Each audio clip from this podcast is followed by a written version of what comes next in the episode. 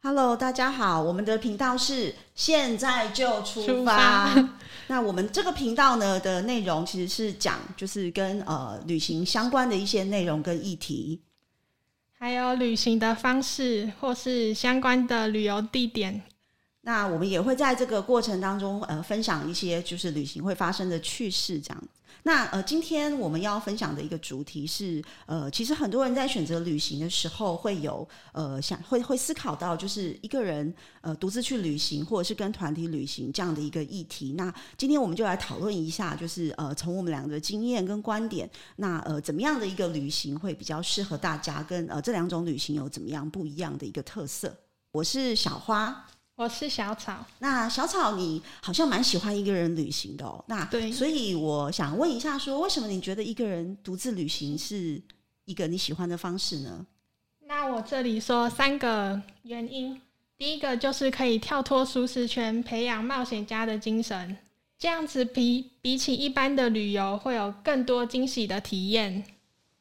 哦，我觉得其实这个好像真的蛮有道理的。那除了这个以外，还有没有其他的你喜欢一个人旅行的原因？等等，我还没说那个我自己的经验，就像在前天我自己一个人到新竹旅行，那我自己用的方法就是不用地图，然后靠着自己的感觉走到目的，这样。那第二个原因就是很自由，可以自己安排和规划，不会被其他人还有时间限制。哦，对，我觉得自由也是一个很重要的，因为其实旅行就是希望很自由嘛，不要被很多东西限制，因为平常限制我们东西实在太多了。那呃，除了这这两个呃优点以外，你觉得还有其他的优点吗？第三个就是可以深度旅行，可以用自己的方法和步调融入当地。哦，对，这个也是，就是比如说你呃很喜欢煮饭，那你到一个国家去，或者你到一个地方去，你就可以特别去他的菜市场，然后去了解一下这个当地人到底都是用哪些食材的。那如果跟团，确实比较难做到这一点。对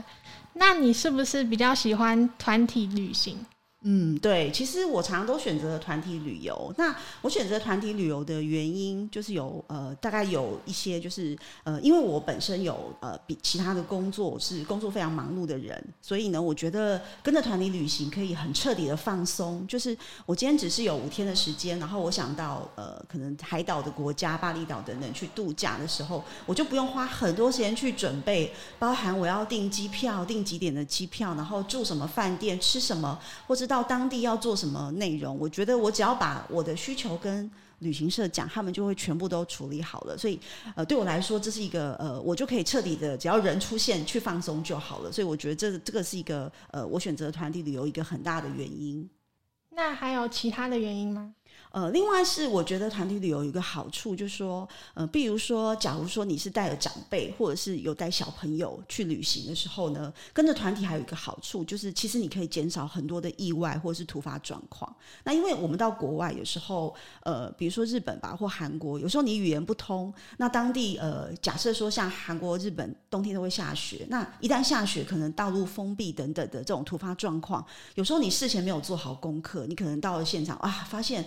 路封起来了，等等的。可是如果你跟着旅行团，他们会在一早就有专人去先了解当地的路况，然后了解这个景点的一些状况，然后可以及时的回应。而且万一遇到这种呃可能下雪啊等等路封闭的情况，他们可以马上想到不同的一个呃备案，就是他们马上有 Plan B。所以我觉得这很好，这天也不会被浪费掉这样子。那或者是说有些地方我们因为我们的语言不通，而导致我们可能有些可能会有这个意外状况发生的这个风险的部分也可以被降低。那还有什么原因吗？好，那还有一个是呃，如果是有导游跟领队，通常这个团体旅游有导游跟领队，我们就可以呃，他们就会通常都会做足了功课，然后会解说很多特色的呃一些景点的特色。那我觉得其实这样子对我们呃可能很难得去一个地方，我们又没有办法做到这么细的功课的时候，他们会提供我们很多有用的资讯。那我们就不会是走马看花，我们到这个景点去，比如说埃及或者是像印度这种很有古文明特色的地方，他们会有呃就是这些导游会有很专业的一些呃就是历史啊或者是文化，它会有很专业的一些解说，让我们对这个地方或是对这个旅游有更深入的体会。这是我觉得呃团体旅游对我来说就是很大的一个吸引力。好，那虽然我说了很多独旅的优点，但是我觉得独旅最大的缺点就是你会感到寂寞孤独。所以，如果想要去练习独处的人，也推荐大家去独旅。好，那以上就是我们今天就是关于独自旅行跟团体旅游，我们两我们的一些不同的观点的分享。那呃，也就是我们之后在后续的节目，我们会带给大家更多跟旅行相关的主题。然后也呃，我们每个礼拜都会固定有新的一个一集一一个集数上线。然后也希望大家持续的追踪我们的频道。那谢谢大家，谢谢大家。